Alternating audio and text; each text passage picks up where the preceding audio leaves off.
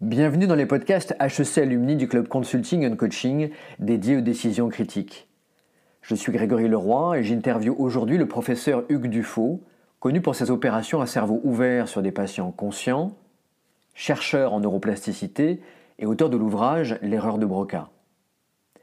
Je le questionne sur la traduction fidèle du serment d'Hippocrate, comment de telles erreurs sur la conception du cerveau ont pu perdurer aussi longtemps, de quoi il a peur, comment continue-t-il d'animer des projets avec plusieurs centaines de personnes, et comment passer de ce qu'il appelle un cancer social à une organisation multimodale intelligente.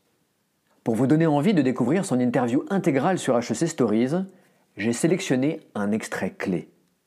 On a toujours mal interprété mon message qui était finalement pourquoi on en veut tellement à Paul Broca. C'est pas du tout ça. C'est que j'en veux au fait que pendant 150 ans, on n'ait pas continué à développer, à moduler, à progresser, à faire en sorte que le modèle évolue. Et ça, on oublie qu'un modèle évolue en nous le vend comme étant la stabilité, comme étant la base, mais aussi le plafond, comme étant ne jamais aller en deçà parce que sinon on n'est pas bon, mais surtout ne jamais dépasser sinon on est hérétique. Et finalement, ce n'est plus un modèle, puisqu'on a oublié que la stabilité, par définition, est instable.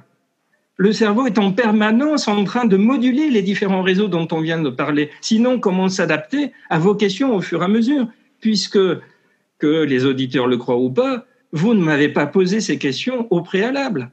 Donc, c'est ça l'adaptation en temps réel à l'échelon de quelques minutes, mais ça peut être aussi à l'échelon d'une vie où j'ai pas la prétention de dire qu'à 10 ans, je voyais à peu près comment allait fonctionner mon cerveau 40 ans plus tard, mais 10, 15 ans à l'avance d'anticipation dans ce qu'on veut faire et donc les, hum, modalités, on va dire, euh, et les embûches qu'il va falloir traverser pour pouvoir continuer à garder à peu près le cap, si on a dit que la boussole a, indiqué le sud-sud-ouest dans cet exemple et pas le nord et qu'on veut aller dans l'autre sens, alors on se doute que ça va être compliqué.